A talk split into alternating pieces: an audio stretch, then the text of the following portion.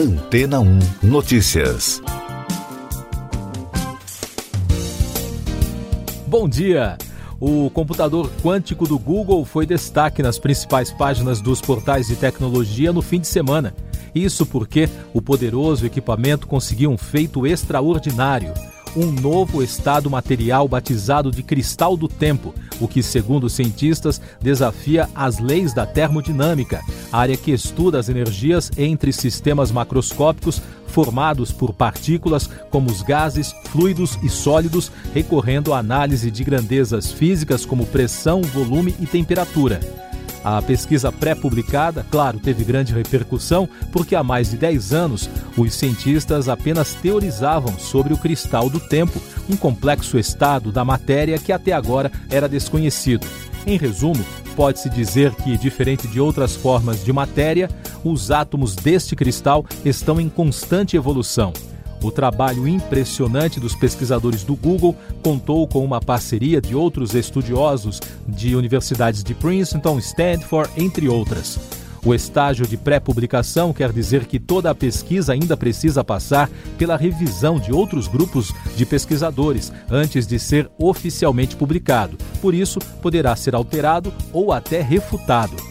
O curioso dessa história é que o resultado do estudo é tão extraordinário que os especialistas ainda não sabem direito qual avanço teórico a pesquisa conseguiu ou quais as possíveis aplicações práticas de um cristal do tempo. Por enquanto, o resultado da pesquisa é considerado muito mais uma demonstração do potencial dos computadores quânticos, que são uma tecnologia inovadora ainda em fase de desenvolvimento. A pesquisa quântica ou a física quântica trabalha em dimensões próximas ou abaixo da escala atômica, tais como moléculas, átomos, elétrons, prótons e de outras partículas subatômicas, mas também podem operar em nível macroscópico. Em relação aos cristais do tempo, pelo menos em teoria, se forem produzidos no futuro, eles poderão permitir aos cientistas medir tempo e distâncias com precisão extrema e também poderiam revolucionar diversas áreas da tecnologia quântica, as telecomunicações, a mineração e até os estudos das origens do universo. E daqui a pouco você vai ouvir no podcast Antena 1 Notícias.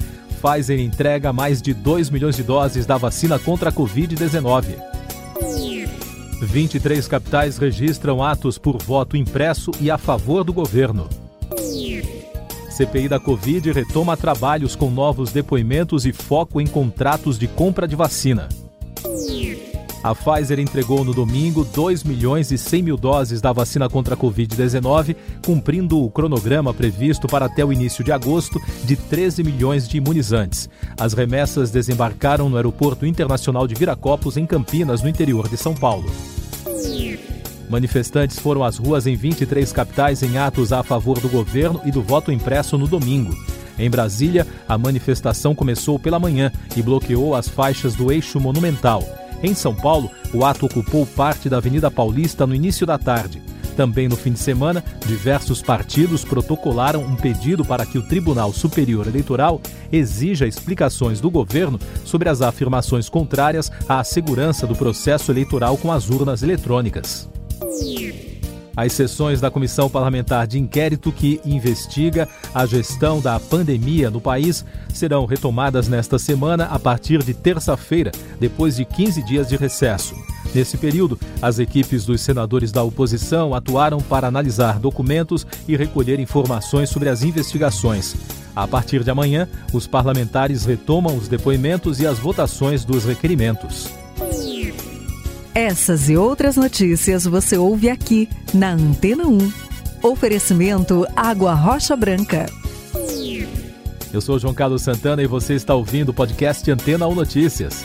A ginasta brasileira Rebeca Andrade não conseguiu conquistar nesta segunda-feira sua terceira medalha nesta edição dos Jogos Olímpicos de Tóquio e ficou fora do pódio na final do solo.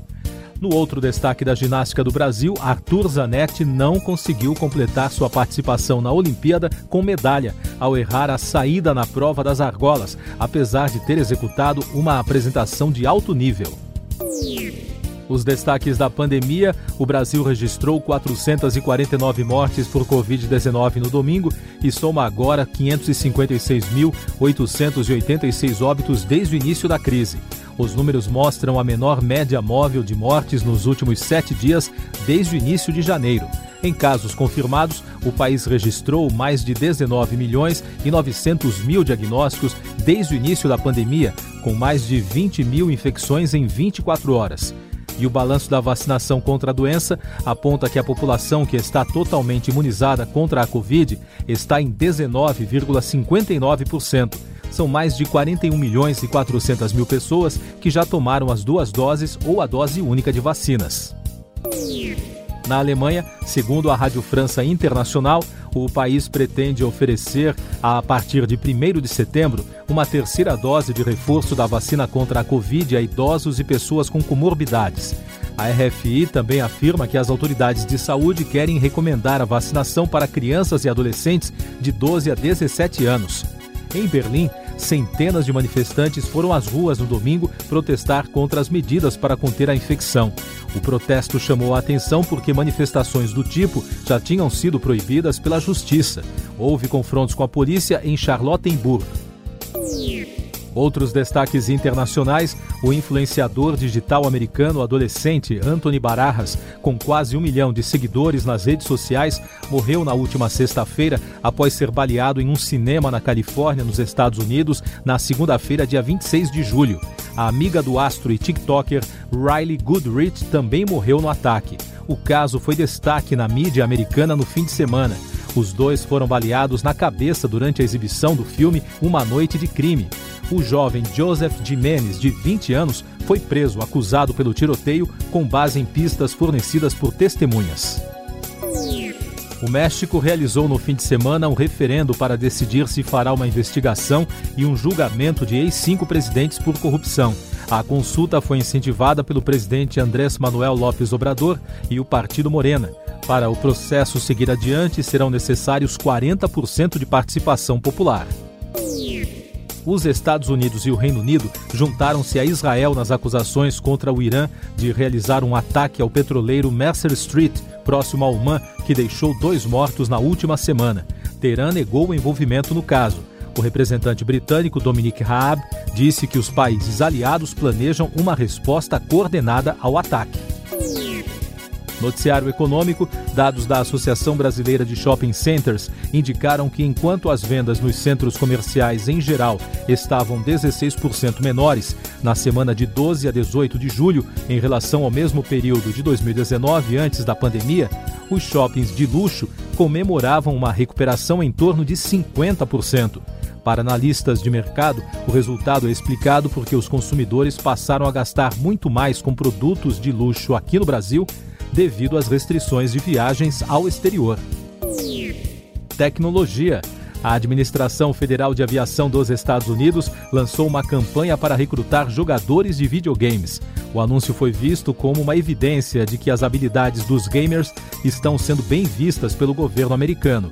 O processo tenta selecionar a próxima geração de controladores de tráfego aéreo. Cinema. O novo filme de aventura da Disney Jungle Cruise inspirado em um parque de diversões dos anos 50, liderou as bilheterias norte-americanas. A produção arrecadou 32 milhões e 200 mil dólares na estreia do fim de semana. O filme é estrelado por Emily Blunt, Dwayne Johnson e o britânico Jack Whitehall. Você confere agora os últimos destaques do podcast Antena ou Notícias, edição desta segunda-feira, 2 de agosto. Uma pesquisa que entrevistou 295 médicos oftalmologistas com diversas especialidades, como pediatria, córnea, catarata, glaucoma e retina, constatou que 7 em cada 10 profissionais entrevistados identificaram progressão de miopia entre crianças durante a pandemia. Outros 3 em cada 10 não constataram esse problema entre os pacientes. De acordo com o levantamento realizado pelo Conselho Brasileiro de Oftalmologia, entre os que verificaram aumento dos graus de miopia, 6% apontaram o problema em 75% dos pacientes, 27% relataram a situação em 50% dos pacientes e 67% registraram o quadro em cerca de 25%. O Reino Unido reabre hoje suas fronteiras para os turistas vindos dos Estados Unidos e de países da União Europeia que estejam com mais de 72% da população adulta totalmente imunizada, assim como acontece no território britânico. O motivo está a mais de 9 mil quilômetros de distância da região metropolitana do país. De acordo com explicação do secretário de Relações Exteriores britânico, Dominic Raab, a decisão é por causa da disseminação da variante Delta na Ilha da Reunião. Siga nossos podcasts em antena1.com.br. Este foi o resumo das notícias que foram ao ar hoje na Antena 1.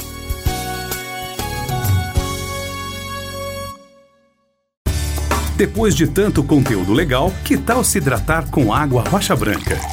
O consumo regular de água durante o dia traz benefícios para a saúde, como, por exemplo, manter a pele bonita e hidratada. Rocha Branca, da fonte direto para a sua casa.